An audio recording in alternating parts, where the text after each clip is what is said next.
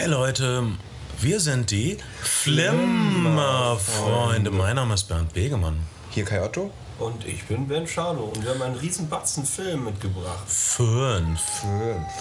Und zwar gibt es offensichtlich mehr urbanen weißen Abschaum als ländlichen weißen Abschaum. Äh, ländlicher weißer Abschaum, das war das Thema des äh, letzten Flimmer-Freunde-Podcasts. Das kommt echt überraschend. Mit den, das kommt zu, aber Flim, das hat dich richtig überrascht. Ähm, mit, den, mit, der, mit der Serie Justify, mit dem Film Winterspawn. Diesmal geht es also um urbanen weißen Abschaum in Australien, den USA und England mit den Filmen Fish Tank, Animal Kingdom, The Town, Down to the Bone, äh, der, der, der, der, der ersten Langfilmarbeit von Deborah Granick und The Fighter. The Fighter. Äh, Down to the Bone äh, war ich so glücklich, äh, den sehen zu können. Äh, in einer raren DVD-Kopie, äh, die nicht aus Deutschland kommt. Den Film gibt es nicht in einer deutschen DVD-Kopie. Nicht, soweit mir bekannt. Ist der Debüt-Langfilm wohl der, der Regisseurin Deborah Grelnick. Und wir mochten, also ich mochte wahnsinnig gerne ihren Film Wintersborn und habe ihn des Öfteren vertreten. Hier jetzt zum, zumindest In letztes jüngster Mal. Zeit. Letztes Mal. Ähm, äh, und bemerkenswert an Deborah Grelnick ist, dass äh, ihre, ihre beiden Heldinnen sind jedes Mal Frauen und diese Frauen haben danach sofort eine Karriere. Äh, Jennifer Lawrence, niemand hat was gehört von Jennifer Lawrence. Jetzt hat, war sie einen Oscar nominiert für Winterspawn. Niemand hatte wirklich was gehört von Vera Farmiga wie- oder Frau Farmiga, wie man das ausspricht. Sie ist ukrainisch zur Hälfte. Ich. Amiga, Atari ST, Farmiga. C64. Ach, lustig. Das, das ist zu geekig. Ähm, und dann, allem niemand, kaum war sie in Deborah Grelnicks Film äh, Down to the Bone, wieder ein Film mit Knochen im Titel. Und sie hat zwei Filme. Einer heißt Down to the Bone, der andere heißt Winterspawn. Und es geht Wie- einfach wie- jedes Mal in die Knochen. Wie, ja, wie heißt das nächste? Bones Bone? Oder The Boners Bone? Oder The Boners.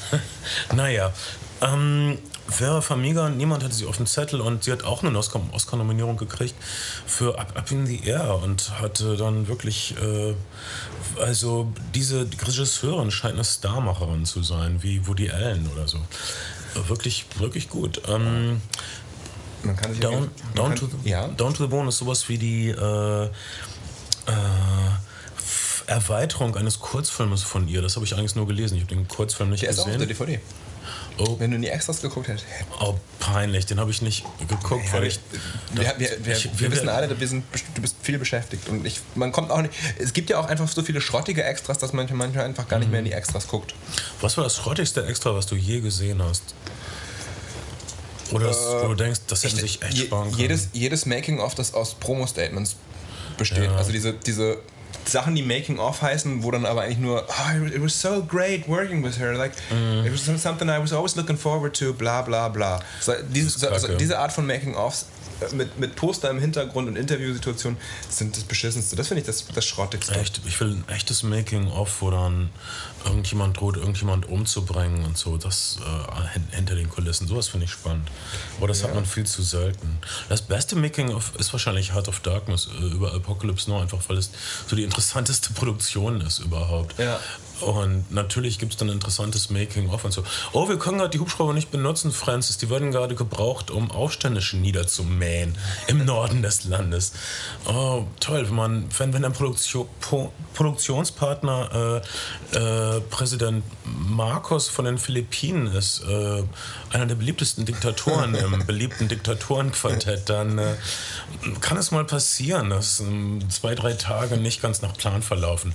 Das wird alles hervorragend eingefangen in der Making-of-Dokumentation Hearts of Darkness, aber die normalen Übrigens, übrigens, ähnliche Prämisse wie Winter's Bone. Auch Francis Ford Coppola hat eine Hypothek auf sein eigenes Haus aufgenommen für den Film. Wow. Wird, wird auch in Heart of Darkness thematisiert. Dass der quasi alles, alles gesetzt Das, hat. sondern das, das sind wenige Regisseure, die das machen. Und äh, Gott, dieser Film hat ihn so dünn gemacht. Vielleicht sollten wir so einen Film drehen. Francis Coppola hat nach dem Ende der Dreharbeit von Apocalypse Now noch die Hälfte gewogen. Und dann haben sie Aber hat auch ständig Kokain genommen. Vielleicht solltet ihr Kokain nehmen. Wir wollten einen Film machen und Kokain nehmen.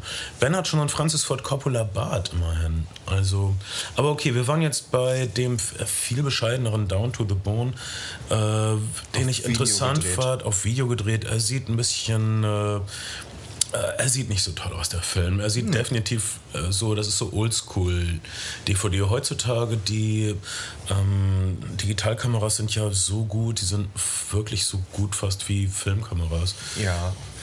Also, Also- ich, ich sehe das nicht. Also die, Okay. die, die neue Red-Kamera scheint hervorragende Filme äh, zu geben. Klar, ist Strich. natürlich auch eine andere Preisklasse als jetzt eine durchschnittliche Prosumer-Videokamera, aber, aber Down to the Bone optisch nicht so ein Leckerbissen und es gibt auch so, also es ist extrem trashig, sodass du manchmal schon denkst, zu trashig in den, in den Locations, aber die Leute, die Leute tragen da wahrscheinlich solche, solche, du denkst, solche Pullover trägt auch 2004 in der, in der Reha in New York niemand mehr, aber Mhm. doch tun sie. Und du hast, du hast halt ein paar von diesen Oh, wir sind hier gerade vor Ort und wir casten mal vor Ort Darstellern, die Was nicht so abliefern. Der, der, der Truthahn-Verkäufer kommt sehr gut rüber. Der Truthahnverkäufer Es kommt gut geht rüber. in Down to the Bone um eine. Supermarktkassiererin. Es gibt ein eigenes Subgenre namens Supermarktkassiererin-Filme. Dann gibt es noch The Good Girl mit Jennifer Aniston, fällt mir gerade ein. Und, ach Gott, da hört es auch schon auf. Es ist ein Genre, das aus zwei Filmen besteht immerhin. Und, oh, dann fällt mir noch ein, alles wegen Robert De Niro. Das geht, Go äh, es spielt auch im Supermarkt. Film. Im, im Supermarktmilieu. Ja. Interessant.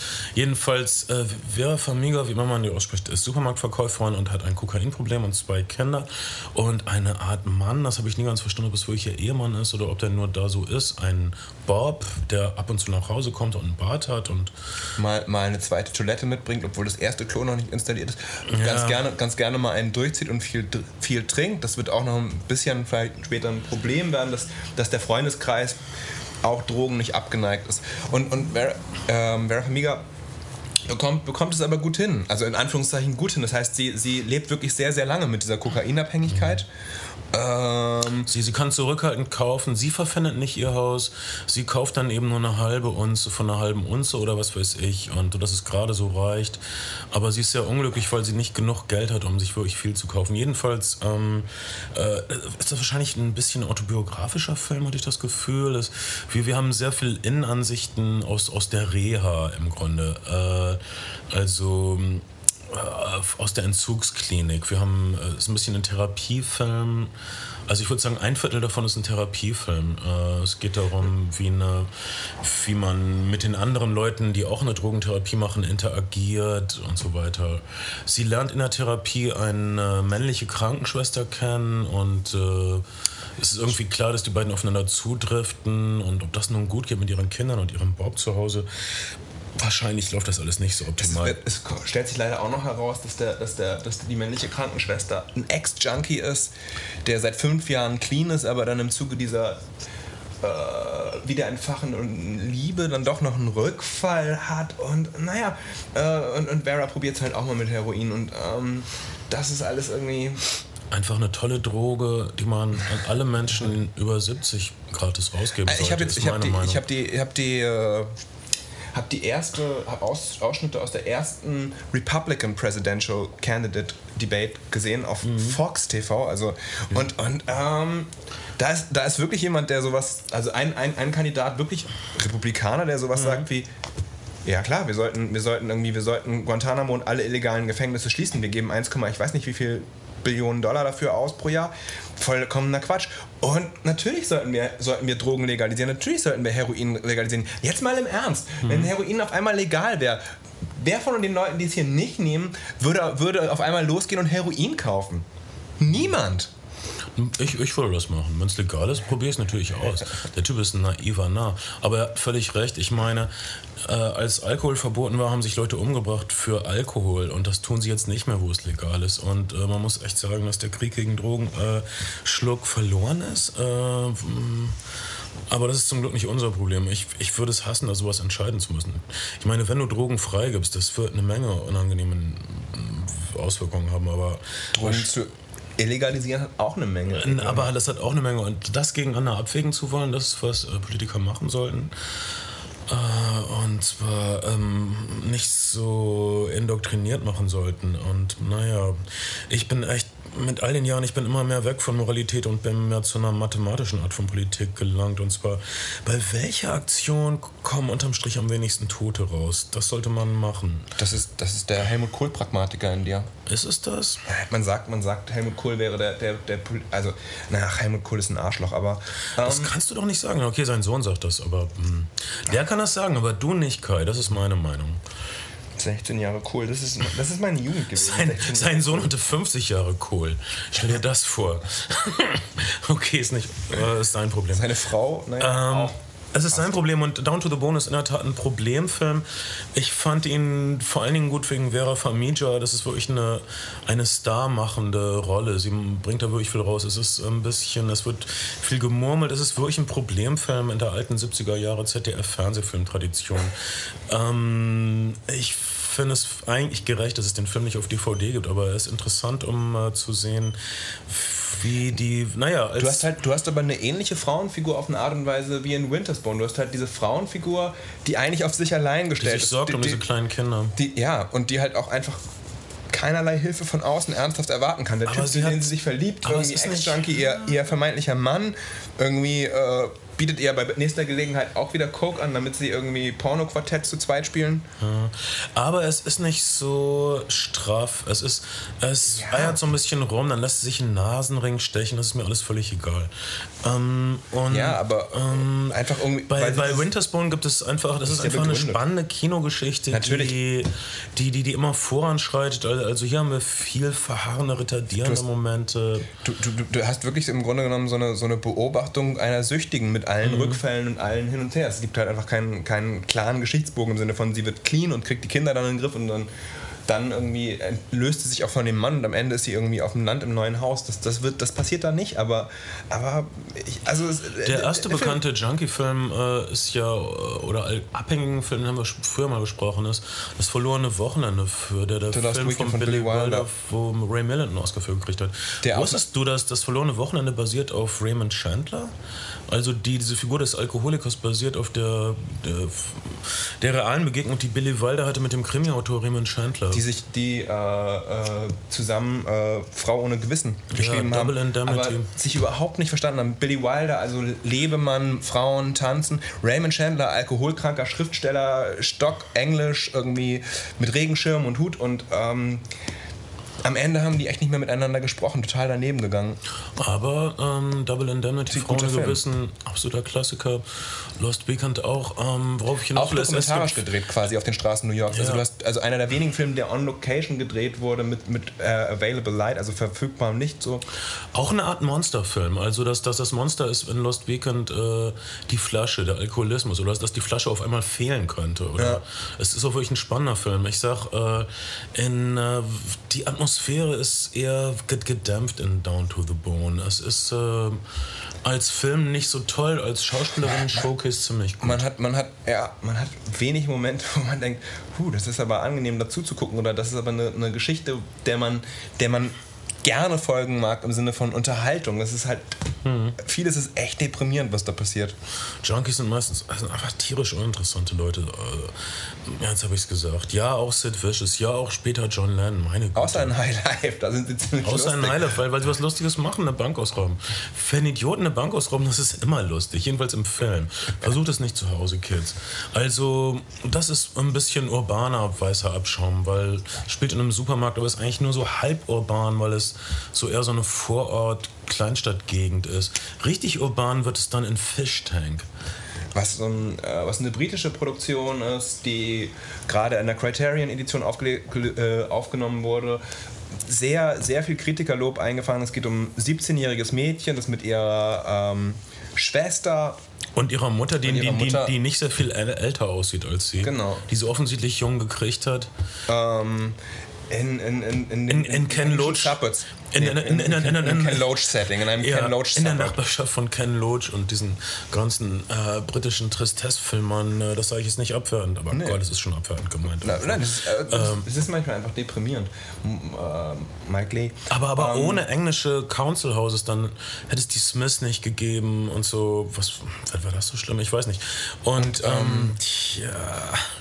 Oh, und das ist, Muss wohl dieses, sein. Dieses Mädchen möchte, möchte, hat also einen großen Traum, um da rauszukommen. Sie möchte tanzen und, und trainiert dafür in den Tanzvideos von sich selber aus. Das ist so äh, auch ein bisschen die Prämisse. Und dann, dann erfahren wir eben auch, auch dieses Mädchen, oder was heißt auch dieses Mädchen? Dieses Mädchen ist auf eine Art und Weise auch auf sich selbst gestellt, weil es in einem familiären Umfeld ist, wo die Mutter, naja, deren Stimmung fällt, steigt und fällt halt auch immer mit dem aktuellen Lover, der da ist und macht auch selber ziemlich viel Party und kümmert sich nicht so, so hingebungsvoll um die Kinder und ähm, dieses Mädchen will da irgendwie raus. Die Mutter, die Mutter findet einen neuen Lover, der einen Tick jünger ist als fast als sie. Und es ist klar, es gibt auch irgendwie eine, eine sexuelle Spannung zwischen dem neuen Lover und dem Mädchen. Und ähm, jetzt will man nicht spoilen, aber da, da passiert so einiges. Das ist ein, ein gut anzusehendes Sozialdrama um ein 17-jähriges Mädchen, das manche Klischees nicht scheut, aber dabei ähnlich wie Winterspawn immer sehr, sehr unterhaltsam ist. Das Ende ist ein bisschen vorhersehbar. Ähm, Aber Es, es, es, es gibt ein paar hm, äh, überästhetisierte, übersymbolistische Dinge. Zum Beispiel, sie versucht immer ein weißes Pferd zu befreien, was auf dem Schrottplatz angekettet ist. Ja. Dann gibt es eine Einstellung, wo ein Luftballon über dem Ghetto in die Luft in die Höhen steigt, was es wo gibt, ich auch so ein bisschen. Momente, die sagen, die Achtung, Poesie. Ähm, Und ah, wir sind so tough, wir sind auch so poetisch.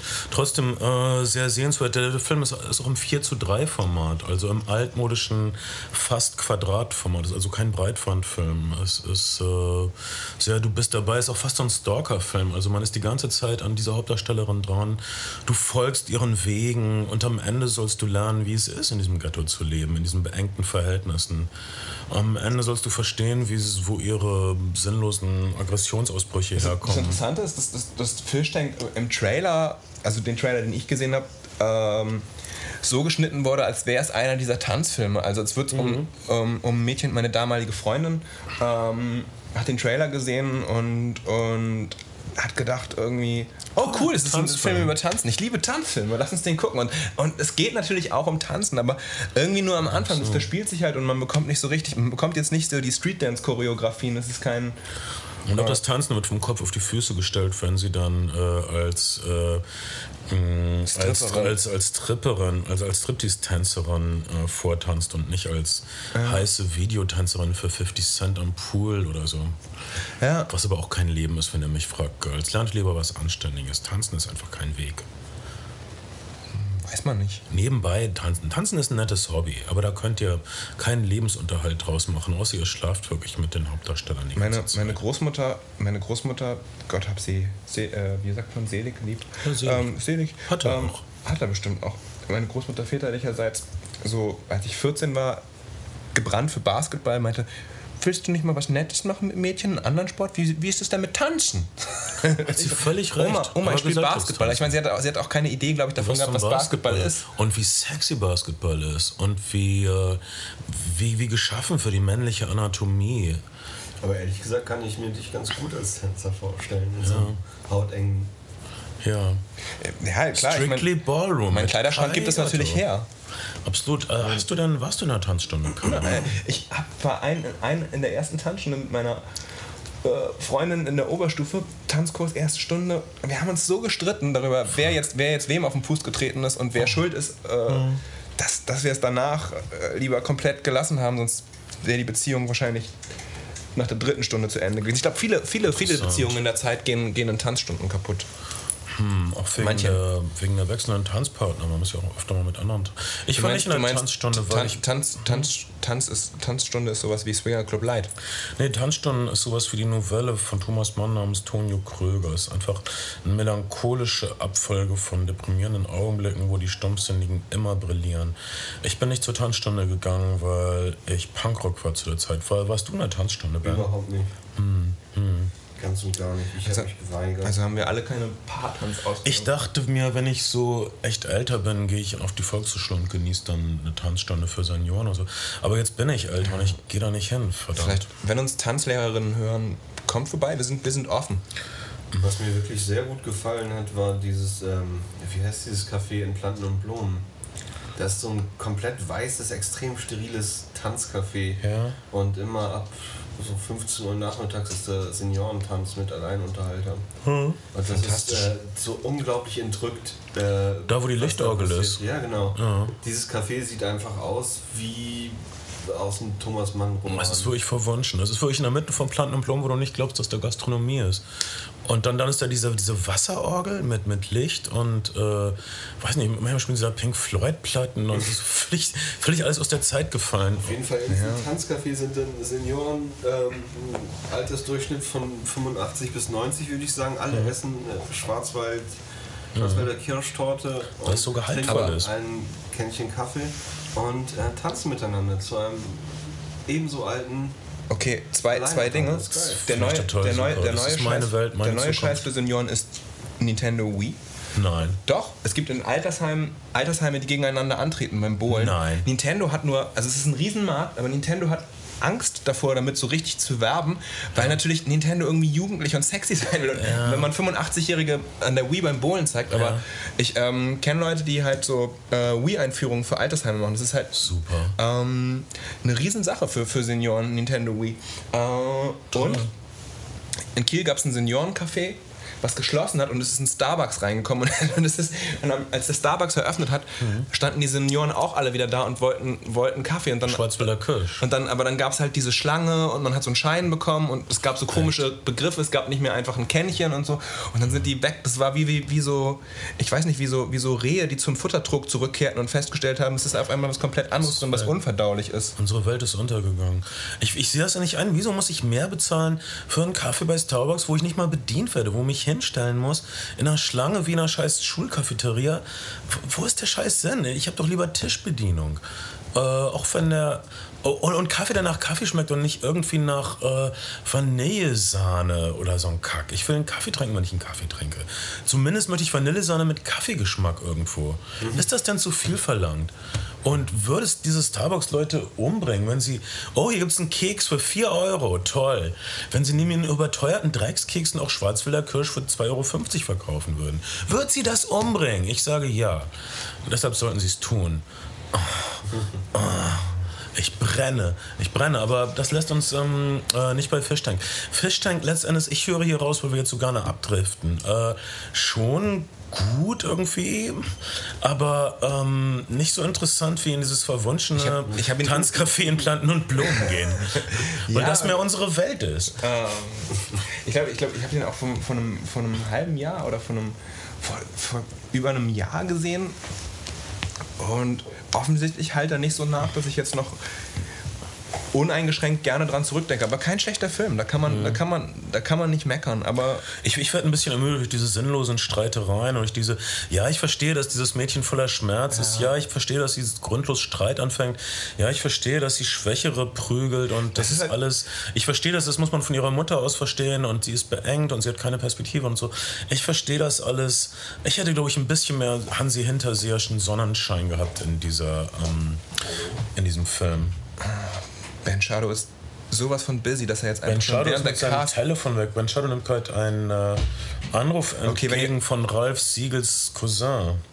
Ja, wenn ihr euch gefragt habt, warum Ben während der Casts nie was sagt, das liegt daran, dass er einfach ständig am Telefon hängt und äh, das. Musikbusiness in Deutschland managt. Ja, ich glaube, er hat einfach auch jetzt neue Freunde, die in ganz anderen Positionen sind als wir und die für ihn einfach die Zukunft sind. Ben Shadow, im Gegensatz zu der unserer Heldin aus Fischtank, hat eine Perspektive und er hat echtes Talent auf einem Metier, für das Leute bereit sind, Geld zu bezahlen, weil mit Tanzen Geld zu verdienen echt schwer. Ähm, Du weißt, wovon du sprichst. ich weiß, wovon ich spreche. Ich bin eigentlich geboren als Tänzer, bis diese ganzen hässlichen Verletzungen kamen und die hässlichen Gerüchte, dass ich nicht wirklich bisexuell wäre, sondern bloß ein Hetero, der so tut, als ob. Ähm, Das ist echt gemein. ja, das ist wirklich Tut mir gemein. leid, habe ich was Wichtiges verpasst? Nein, Ben, wir haben nett über dich geredet. Gut, ähm. Oh, das ist die Katze aus Teil 1. Ähm. Und das ist natürlich Katzenkampfalarm. Das ist immer, wenn Ben und Kai aufeinander losgehen, dann gibt es Katzenkampf und dann machen wir das und die. Na, Drei Monate nun, nun, letzten Cast nun lasst euch mal, geschnitten. lasst doch mal voneinander, deine Katze? lasst mal voneinander geht's ab. gut. Wie viel hast du denn Den geht's gut. Zwei. Ah, okay. Ich will nicht drüber reden, Hatte aber mal denen geht's gut. fünf und drei hast du ersoffen, ersäuft. Und aber das war in Kiel, insofern war es ein harmonisches Gewässer und äh, gut, reden wir nicht drüber. Ich Ich meine ja niemand, dass du nicht schwimmen kann. Wozu sind Säcke da? Nicht zum Katzenersäufen drin. Und äh, das Boah, war der neulich- Fischtank, den wir euch ausgiebig vorgestellt haben. Ähm, Neu- Neulich Medienpädagogin im PC-Labor während des Seminars, wo ich auch Seminare gebe, mit ihrem USB-Stick an den ersten Rechner. Black Screen of Death. Erster, erster, erster Windows-Rechner Schrott. So, hm. Rausziehen, zweiter Rechner. Screen of Death. dann lag es in ihrem Stick, oder? Hätte man sich beim, spätestens beim zweiten Rechner denken können. Dann Noch dritter, ein dritter Rechner. Und da in dem Moment, du sahst so wie in Zeitlupe den Administrator für dieses PC-Labor Ja. vom Tresen losstürmen. Nein! Sie geht an den Die, Rechner Dozent, mit die Dozentin hat seitdem den, äh, den schönen Namen USB-Uschi. äh, naja, Medienpädagogin. Oder die, die schwarze Screensaver-Witwe. Ja, echt. Oder Blue Screen of Death, ich weiß nicht, wie es bei Win- Windows heißt, Black Screen, also Wenn, wenn der, wenn der PC-Monitor so abraucht und der PC so abraucht, dann ist, hast du auf jeden Fall der, der Screen gesaved. Der ist dann, dann gibt es dann keine hässlichen Festflimmerstellen an dem. Äh, das muss man ja. Hm. Ich meine, das ist wirklich ungewöhnlich doof von ihr gewesen. Das kann man nicht anders sagen. Ähm, da stimmte was nicht mit ihrem Stick. Ist das derselbe Disco-Stick, äh, mit dem Lady Gaga tanzen will? Wir finden das vielleicht raus in einer späteren Episode. der Flimmerfreunde. Das war jetzt weißer englischer Abschaum. Äh, wie wär's denn jetzt mal mit weißem australischen Abschaum? Okay, Animal Kingdom, hast du gesehen? In dem ziemlich tollen australischen Verbrechensfilm Animal Kingdom, der sich lose bezieht auf eine Reihe von Ereignissen in den 80er Jahren, äh, eine Polizistenmorde, eine Polizeieinheit, die äh, eine Sondereinheit für be bewaffnete Raubüberfälle, die dann die Verdächtigen einfach erschoss, äh, was zu Vergeltungsaktionen von Seiten der ähm, Verdächtigen führte. Also der nicht erschossenen Verdächtigen. Der nicht erschossene. Sie kommen nicht zurück aus dem ist ein Zombie-Film leider. Äh, äh, dieser Film hat mich tatsächlich auch ein bisschen erinnert an äh, Winterspawn von letzter Woche und an, an True Grit. Äh, in, insofern, als es auch äh, eine Heldenreise ist und es ist ein Abstieg in die Unterwelt, wenn man so will. Äh, ein junger Mann, äh, die erste Einstellung ist ziemlich genial. Er guckt halb zum Bildschirm und halb zu seiner Mutter, die leblos auf dem Sofa liegt. Er, seine Mutter ist ein Junkie, seine Mutter hat eine Überdosis genommen. Er guckt auf die Game Show, er guckt auf die äh, Sanitäter, die erfolglos versuchen, seine Mutter wiederzubeleben. Er kommt zu der Schwester seiner Mutter, mit der sie sich verkracht hat aus irgendeinem Grund. Was er nicht weiß, ist, dass diese Mutter hat vier Söhne. Es wird impliziert, dass sie diese vier Söhne von vier verschiedenen Vätern hat und mit denen wohnt. Das sind alles Schwerverbrecher und sie ist die Matriarchin dieses äh, Verbrecherbrüder-Clans. Und dieser junge Mann kommt nun dazu. Er hat eine nette Freundin. Er und seine Freundin verstehen zuerst nicht, wo sie da reingeraten sind und was seine neue Surrogatfamilie alles auf dem Kerbholz hat. Aber äh, mit der Zeit findet es schmerzhaft raus und seine arme Freundin findet es auch schmerzhaft raus. Und äh, dies ist ein wirklich guter, wirklich ungewöhnlicher Gangsterfilm, würde würd ich sagen. Es ist äh, ein Film des leisen Zwischentöne-Horrors, obwohl das Thema eigentlich laut ist. Wir sehen zum Beispiel nie einen Raubüberfall, außer in den Credit-Sequenzen am Anfang sehen wir Raubüberfälle in Überwachungsvideos. Wir wissen also, es geht um Räuber, aber es gibt nie wirklich diese dramatischen Banküberfälle la Heat oder was weiß ich. Wir, äh, es, wir, der Regisseur geht davon aus, dass wir wissen, wie Raubüberfälle so abgehen. Was ihn interessiert, ist die seltsame Verbindung, die diese Verbrechensmatriarchin mit ihren Söhnen hat. Sie küsst sie zum Beispiel immer alle auf den Mund was, und küsst sie immer einen kleinen Augenblick länger, als es noch angenehm wäre. Und äh, das sind solche Details, die unser Held, äh, ein Teenager, fast noch äh, unangenehm berührt. Ähm, feststellt. Äh, er gerät an einen Polizisten, der gespielt wird von Guy Pearce, äh, jedermanns Lieblingsschauspieler aus Memento und LA Confidential, der hier einen äh, Polizistenschnauzbart hat und naja, auch einen Polizisten spielt, der auch ein bisschen bedrohlich ist, aber der den Jungen auch irgendwie retten will und da rausholen will. Es gibt äh, einige Tote, es gibt eine Menge hin und her, es gibt einige Überraschungen. Äh, Und unser Held wird nur halb gerettet. So viel kann ich verraten, ohne die Spannung äh, wegzunehmen.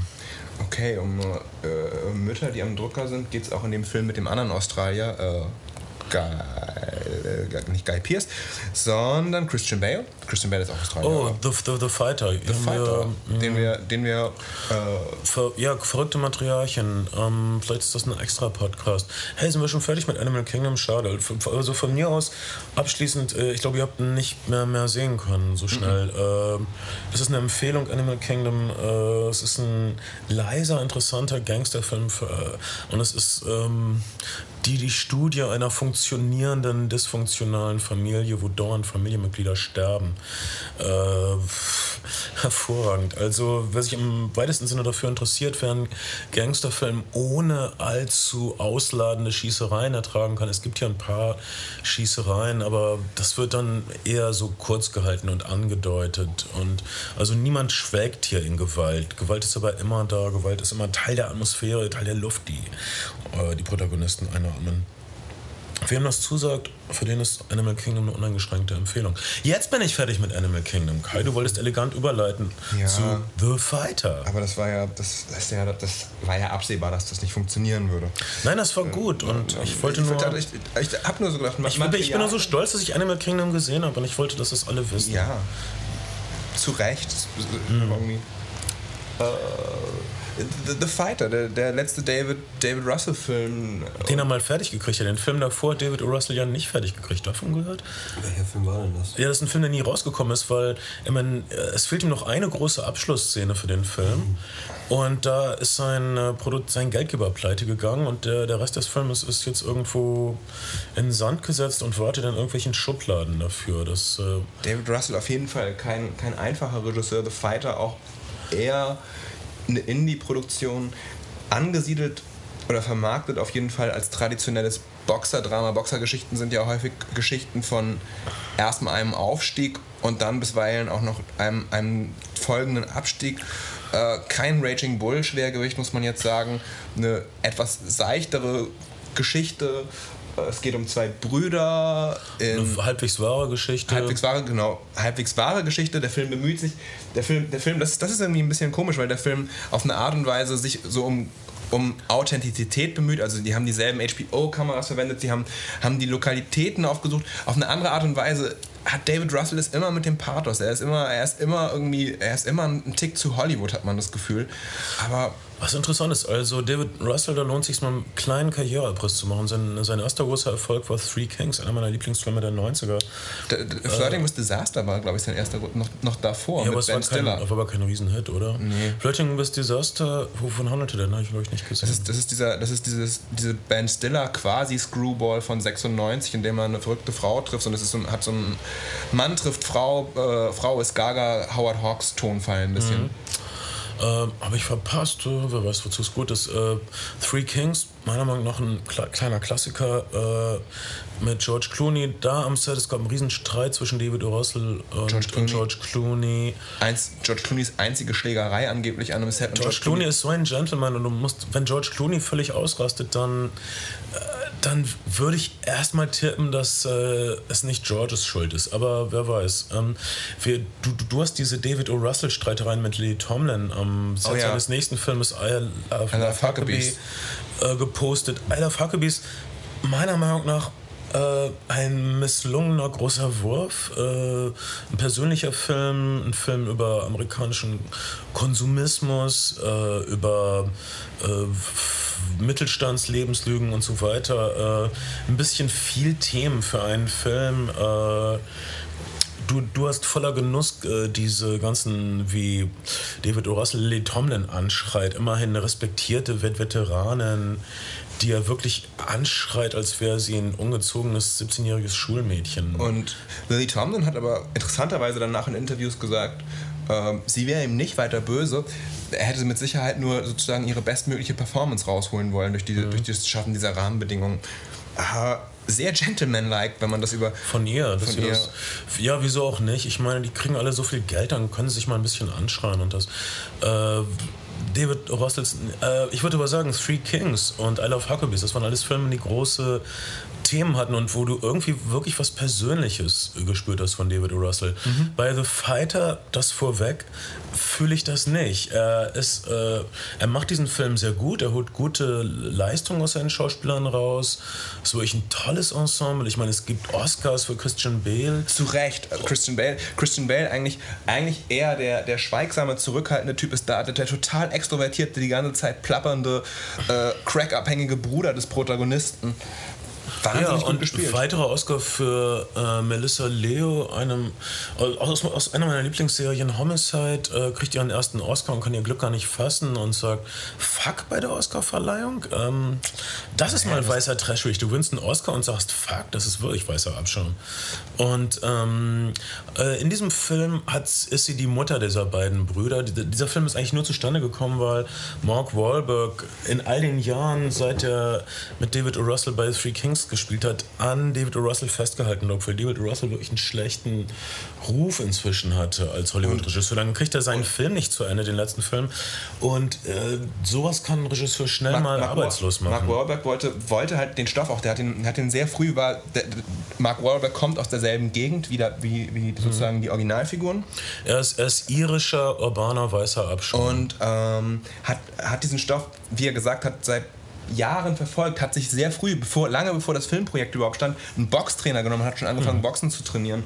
Äh, Mark Wahlberg sah eigentlich immer relativ gut ausdefiniert aus, wenn man das so sagen darf. Und dann gab es tatsächlich ein, äh, ein ursprüngliches Drehbuch von Darren Aronofsky, was äh, einen komplett anderen Tonfall hat. Es war viel mehr wie The. Wrestler, aber, aber The Wrestler ist ja auch schon ein leichter Darren Aronofsky-Film, noch eher wie, wie seine echten Downer-Filme. Pi und wie hieß noch der zweite gleich? Äh, dieser dieser Oh dauerhafte Drogenabstritt Oh Gott, das, das habe ich ich dramaturgische verdrängt. Äh, der Jennifer Connelly und wo die, alle, wo die Mutter ganz dünn wird wegen der Game Show. Ich habe es echt vergessen. Aber, aber also, also wirklich deprimierendes Drehbuch, aber, aber Darren Aronofsky hat sozusagen, ähm, hat deswegen auch den Executive Producer Kredit bekommen, weil sie das Buch dann genommen haben und nochmal komplett umgearbeitet haben zu dem, was es schlussendlich geworden ist und was ja, was ja auch ein, ein, ein runder Film ist. Es geht, es geht, es geht, also es geht um Mark Wahlberg, der diesen Boxer spielt, der Den jüngeren Zeit, Bruder. den jüngeren Bruder der vermeintlichen Stadtlegende in einer Familie mit ich weiß nicht wie viel Töchtern und eben diesen beiden Söhnen.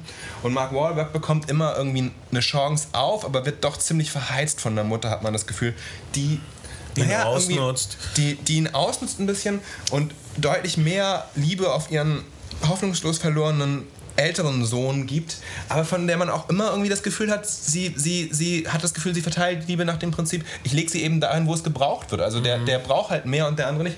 Und, ähm. Man kann nicht wirklich böse sein, weil sie weiß es oft auch nicht besser.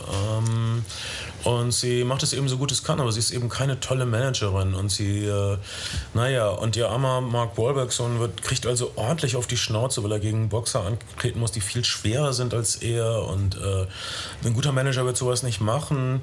Äh, es ist die Geschichte einer Emanzipation von dieser Familie. Äh, ist auch eine, ist eine Liebesgeschichte. Und aber auch der Versöhnung finde. eigentlich wieder auf eine Art und ja, Weise. es ist eigentlich wirklich kein düsterer Film, obwohl Nee. es wirklich in einem düsteren Milieu spielt, obwohl es, ich meine, Eltern, die ihre Kinder ausnutzen und dafür körperliche Schäden ihrer Kinder in Kauf nehmen, ist eigentlich das Düsterste, finde ich. Ähm, aber hier ist es nicht so schlimm. Mark Wahlberg verliebt sich in eine wundervolle Barfrau, gespielt von Amy Adams, die so süß ist in diesem sowas Film. Und die, ähm, das ist eine blasse, rothaarige mit Sommersprossen, das ist eine tolle Kombination.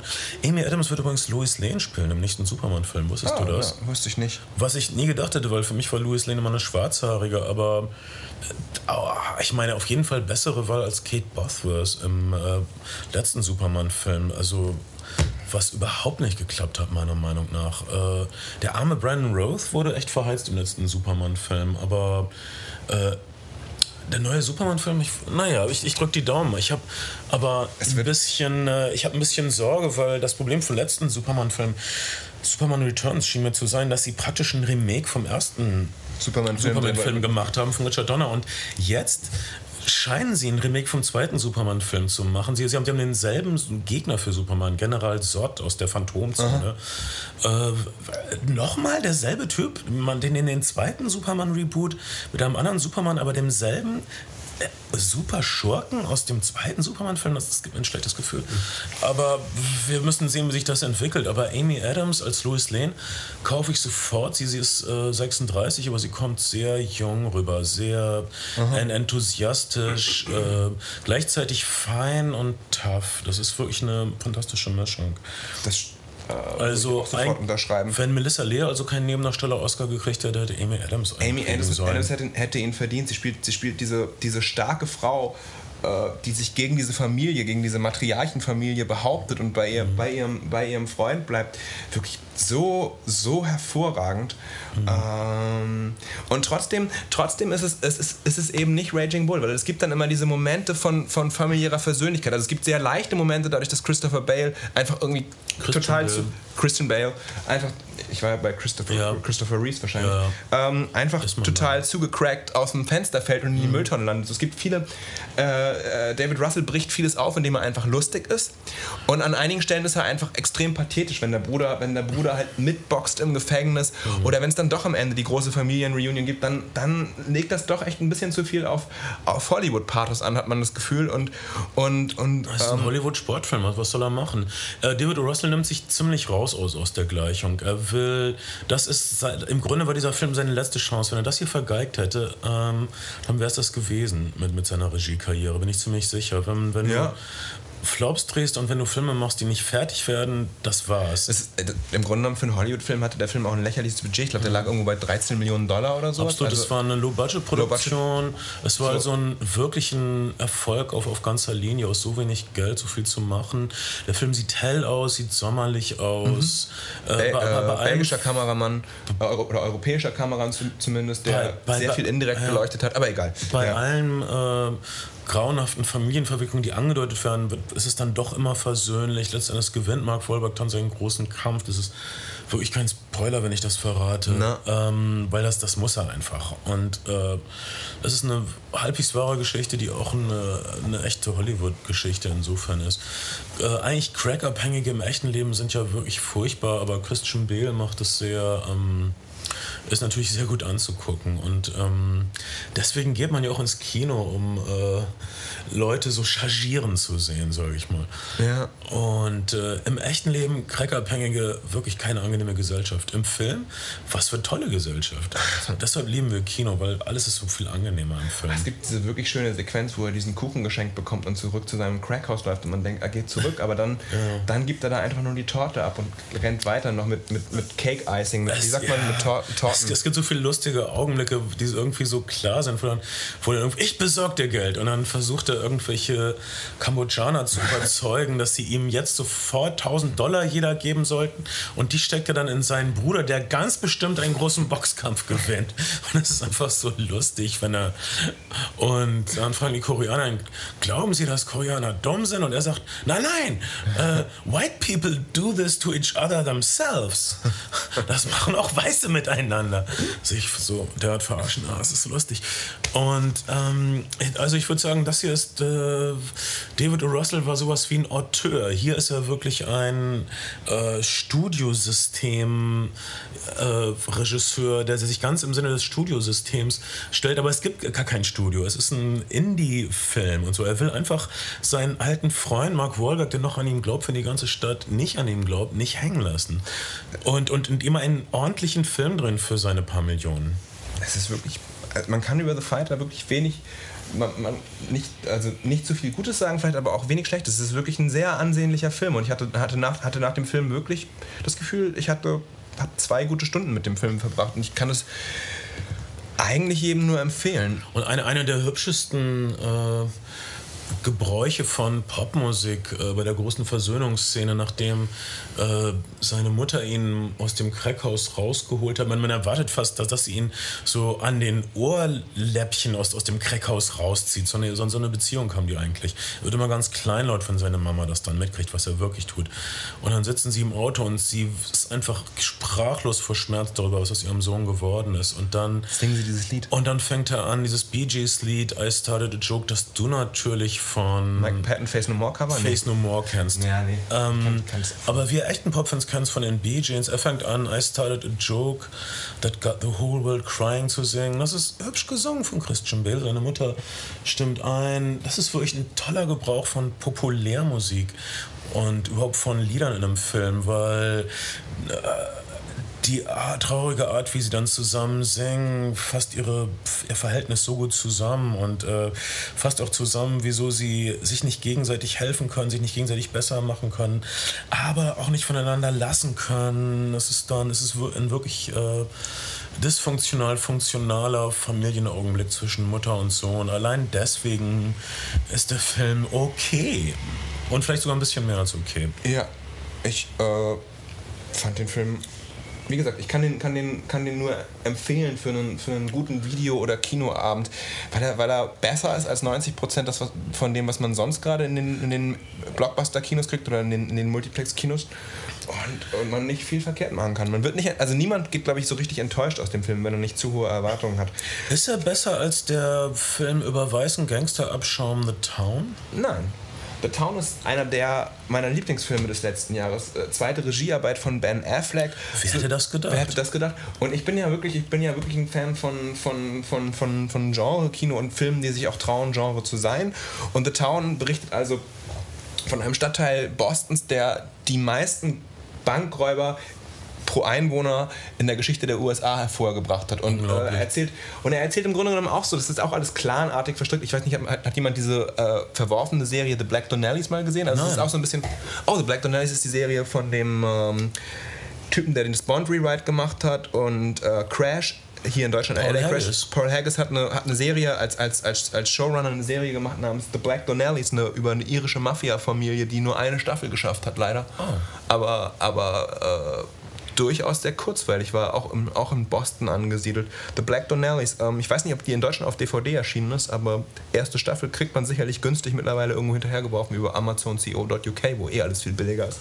Oh, das war ein Schlag für unsere Medienpartner. Äh, ja, stimmt. Na, egal. Okay, ja. Naja, es ist immer noch Amazon, das landet in denselben korrupten Taschen. Oh, noch ein Schlag für unsere Medienpartner. Das war ein Witz. Wir sind, äh, wir sind... Unabhängig. Wir, wir sind hier, um euch zu dienen. Bitte verstoßt uns nicht. Und überweist uns ein bisschen Geld. Paypal, Flatter. Ihr wisst schon, Bar auf der Straße nehmen wir auch. Echt, Wenn ihr uns seht. Wenn ihr uns seht. Beleidigt uns zuerst und dann gebt uns Geld. Wir, wir können das alles wegstellen. Oder in einer anderen Reihenfolge. Gebt uns Geld und beleidigt euch. Ähm, Ich hab's lieber umgekehrt, das macht mich heiß. okay. Ah, egal. Whatever works. Ähm, und ähm, äh, äh, Ben Affleck schildert dieses, dieses, dieses Milieu und er spielt selber einen, einen Bankräuber, der raus will. Was jetzt auch nicht die neueste Geschichte ist und natürlich reden ihm seine Freunde ins Gewissen und man will ihn nicht gehen lassen und man droht ihm seine eigene Familie umzubringen und er verliebt sich in seine Jugendliebe nochmal neu und die will auch raus und er muss noch einen großen letzten Job machen. Einen großen letzten Job, um den Okay. Absprung zu schaffen. Das ist Und, unsere ähm, Lieblingszeile. Aber, aber selbst in guten Filmen wie Inception wird sie benutzt. Der Ah. eine letzte Job. Ich meine, wer soll das glauben? Aber von mir aus. Guckt ihr keine Filme? Ich meine, sagt nie die Zeile, dieser eine letzte Job. Niemals, und, niemals. Und, und alles hört sich irgendwie ein bisschen abgegriffen daran an, aber es ist wirklich so frisch erzählt, dass selbst dieser, also sie, äh, ich verrate nicht zu viel, wenn ich sage, sie, sie wollen ein Baseballstadion ausrauben, die, die, die, Kassen, die, Einna die Wetteinnahmen und die Kasseneinnahmen dieses Baseballstadions und es gibt einen, einen, einen, einen gigantischen Showdown und das hört sich alles so, so abgegriffen an, aber, aber es wird alles so frisch erzählt und so packend erzählt und du hast so Spaß, diesen Charakteren zuzuhören. Das ist wirklich ein, ein, ein Genrefilm, wie man sich Genrefilme wünscht. Äh, kompakt und effizient erzählt, äh, keine Unnötigkeiten, kein, kein unnötiges Geplänkel, äh, die Figuren sind sauber erzählt und packend und es macht einfach Spaß zuzusehen. ja, ich habe ihn leider nicht gesehen. Ich, freue mich drauf, den auf, auf DVD zu Du hast den. Trailer, ich weiß, dass wir zusammen im, im, im Trailer UCI gesehen. und du warst, du Ja. warst von dem Trailer so Der wahnsinnig Trailer war geflasht. super. Ich wollte ihn unbedingt sehen, aber ich habe ihn dann verpasst. Der ist ziemlich untergegangen auch, habe ich das Gefühl. In, in? Deutschland ja, in den USA war ein Erfolg. Weltweit hat er auch ein bisschen was gehabt. Leute gehen nicht so in normale Gangsterfilme, wenn da keine Vampire drin auftauchen oder so. Wir Äh, wirklich, Leute, Leute haben irgendwie wollen das Event oder der Film lässt sich einfach schwer verkaufen. Aber er ist wirklich verdammt Leute gut. wollen The Nicolas. Cage auf einem brennenden Motorrad, äh, hm, Naja. was, was okay ist. Ähm, aber äh, ich, ich, ich weiß, dass in The Town spielt die eine Frau aus, das eine Mädchen aus Gossip Girl mit. Wie, wie ist die? Ist, ist die angenehm, ist dir irgendjemand unangenehm aufgefallen in der Besetzung? Oder? Nee, der Film Jeremy Renner aus The Hurt Locker spielt so den gefährlichen besten, besten, Freund besten oder Freund, sowas. genau. Seinen besten Jugendfreund, der ihm aber auch gleichzeitig droht, ihm eine Kugel ins Hirn zu jagen. Wenn er wieder weiter mit dieser Frau rummacht. So, so viel kann man sehen aus dem Trailer. Mhm. Und das ist dann wirklich alles spannend und auch romantisch. Ist das ein Date-Movie? Können das Männer und Frauen gucken? Ja. Es ist eine tolle, es ist wirklich eine schöne Liebesgeschichte. Also das habe ich jetzt nicht dazu erzählt, aber es ist wirklich eine schöne Liebesgeschichte. Diese Frau, diese Frau, von der sollte er sich eigentlich fernhalten. Diese Frau ist eine Zeugin. Das ist ein bisschen wie, wie auch bei der Eiskalt, bei Eiskalte Engel. Aber diese Frau ist eine, eine Zeugin, die, äh, die sozusagen als die arbeitet in der Bank. Sie ist als Geisel genommen worden bei diesem Überfall, wird irgendwo am Wasser ausgesetzt. Und eigentlich sollte sichergestellt werden, dass diese Zeugin nicht auspackt und dass diese Zeugin wirklich nichts gesehen hat. Und im Zuge dieses, dieses Sicherstellens verliebt er sich halt in diese Zeugin Ja. was eher verboten ist und dann aber, naja. Okay, wie steht es mit dem weißen Abschaumfaktor, dem White Trash Faktor? Äh, äh, den, Du hast, du hast, du hast, du hast, so- zwischen du hast so beide- zwei, drei, du hast so zwei, drei Barbecue-Szenen. Du siehst, dass einige von den Jungs sich in ihrer Freizeit, abgesehen von Banküberfällen, vor allen Dingen damit besch äh, äh, äh, beschäftigen, nicht auf Bankangestellte zu schießen, sondern sich selbst einen reinzuknallen. Ähm, du siehst, dass Leute, Leute zu sinnloser Gewalt neigen und einfach Gewalt um der Gewalt willen wollen in dieser Gang. Äh, das ist alles. Sowas haben wir immer gerne. Sowas haben, genau. Also der weiße Abschaumfaktor ist sehr wichtig, also damit, damit ich das genießen kann. Bei The Fighter sind es die unmöglichen Frisuren der, der Frauen dieser Familie, ähm, das unmögliche Entertainment, die, die Musik, die sie hören und so, die Inneneinrichtung.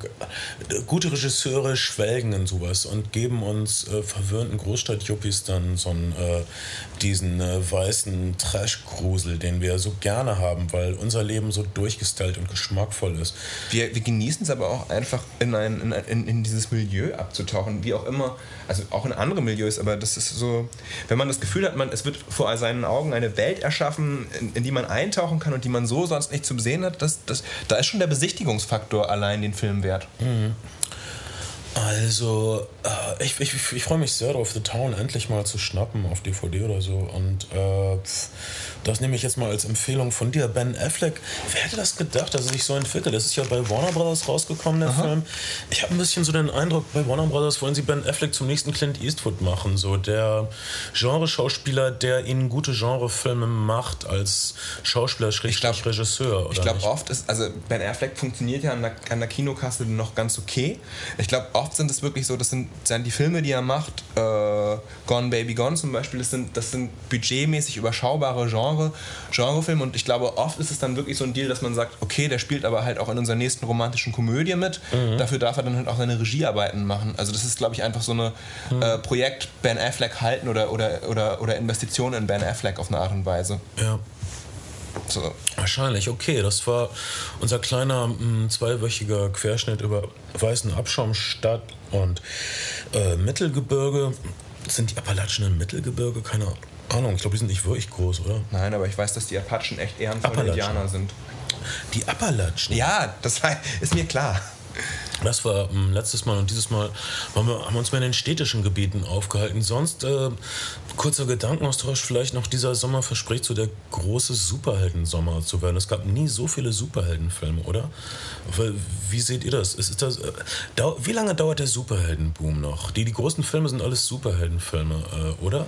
Off- off- wie lange, lange geht das noch gut, meine Güte? haben Leute da immer wieder Lust auf ein Reboot. Also sprich, wenn, wenn der letzte Spider-Man oder der letzte Superman oder der letzte Fantastic Four enttäuscht, dann kann man Leute immer damit ködern, dass man sagt, ja, aber wir rebooten das Franchise jetzt nochmal und wir machen es nochmal ganz anders. Und wir haben diesen Regisseur, der bisher nur diese düsteren kleinen Indie-Filme gemacht hat und jetzt macht er diesen großen... Su ich glaube, ich glaube da, da geht halt seit, seit, seit Batman 19, seit Tim Burtons Batman hält das ja relativ beständig an. Ich glaube, da, das geht auch weiter, weil Leute offensichtlich... Wir haben jetzt aber auch neue Charaktere. Wir haben äh, das Versprechen von Marvel, dass all ihre einzelnen Superheldenfilme werden zusammengefasst zum großen Avengers, also die Rächer-Film von Joss Whedon, äh, den wir alle kennen aus, aus Buffy und Firefly.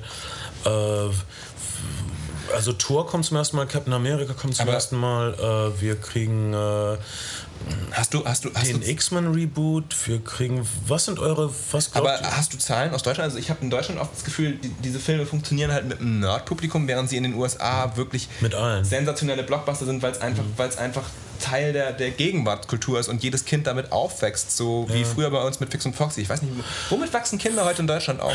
Pokémons, keine Ahnung. Äh, zum Beispiel äh, der fünfte Teil von Fast and the Furious war weltweit erfolgreicher als Tour, aber in den USA hat Tour das sensationellste Eröffnungswochenende überhaupt, ich glaube 68 Millionen Einnahmen an einem Wochenende. Hast du diesen fantastischen, hast du diesen, di- diesen, diesen fantastischen äh, viralen Spot gesehen, der diese VW-Werbung äh, imitiert? Nee. Also kennst du diese VW-Werbung mit dem kleinen Darth Vader? Nein. Okay, es gibt diesen, es gibt diesen VW Passat-Spot, in dem ein Kind als Darth Vader durch die Wohnung läuft und so seine, seine äh, Jedi-Mindkräfte an allen möglichen Sachen ausprobiert. Und, und er rennt also durch die Wohnung und nichts funktioniert so richtig und dann kommt Papa halt mit dem neuen Passat nach Hause, geht in die Küche und das Kind stellt sich vors Auto, macht diese Jedi-Bewegung und der Vater macht, schließt das Auto sozusagen aus der Küche mit der Fernbedienung ab und die Lichter blinken auf einmal. So. Ähm, total niedlich, total süß. Kann ich auch mit meinem. Und, und ähm, das Kind ist glücklich, weil so und die, die, die Macher von Thor haben diesen Spot geremaked, komplett Einstellung für Einstellung. Der Ki das Kind geht als Thor durch die Wohnung, nicht mehr als Darth Vader, probiert seine Kräfte aus, nichts funktioniert so richtig.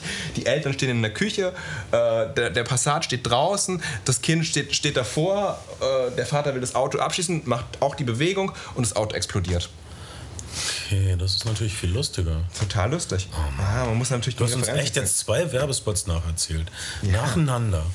die wahrscheinlich alle kennen von Außer von den mir, ich, ich, ich, ich finde mich jetzt rückblickend gesehen sehr weise, dass ich den nicht geguckt habe. Aber ich habe mich schon öfter geirrt. Äh, Also ich habe keine Meinung zum großen Superhelden-Sommer. Ja, Zum Beispiel damals, als du gesagt hast, Xavier Naidoo wird sein Leben lang nur auf, auf Stadtfesten und öffentlichen Toiletten singen. Das habe ich viel gehässiger gesagt und äh, irgendwie ist das auch wahr geworden, finde ich. Ähm, und Bernd, hast du eine Meinung zum Superheldenboom, der uns erwartet diesen Sommer? Nö, hinterher vielleicht. Hat jemand Green Hornet schon gesehen? Ich habe mir gerade Ja. die DVD besorgt. Und? Taugt? Meiner Meinung nach ja. Ich finde, Leute haben den Film, den Witz von dem Film nicht verstanden. Ist Also, es ein Michel Gondry-Film oder ist es, ist, es, ist es ein Seth Rogen? also es ist insofern ein, äh, es ist ein Nerdfilm insofern, weil es geht darum, wie man ordentlich Kaffee kocht und es geht darum, dass in dem, in dem Superauto, was der Asiate natürlich baut, weil der Weiße zu doof ist, es zu bauen, ähm, ist die Musikanlage ist ein Plattenspieler. Äh, Wo dann Okay. Platten, das ist niedlich und, und, wenn, und der Was es ja auch tatsächlich gab. Und ähm, ja, das sind alles so nette Sachen, die, die nicht Mainstream sind und, und, und die so urbane Neonleser vielleicht zu schätzen wissen.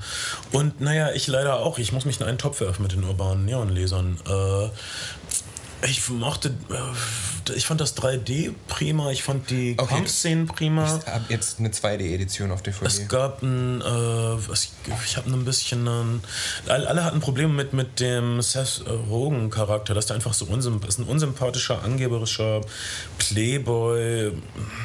Leute mochten ihn einfach nicht, aber ich, ich fand, das war gerade der Sinn davon, äh, dass der Hauptdarsteller leicht unsympathisch ist. Äh, weiß ich auch nicht. Äh, Einige Leute meinen, das wäre ein Totalflop. Ich kann das nicht finden. Ich finde ihn viel sympathischer als viele andere große Budgetfilme. Also Okay. Ich äh, werde ihn mir anschauen. Schon ich, ich, ich, ich wollte sagen, von aber es ist, es ist nicht Judd Apatow geht, macht, also es ist nicht der Judd Apatow, Humor für Superhelden, nein.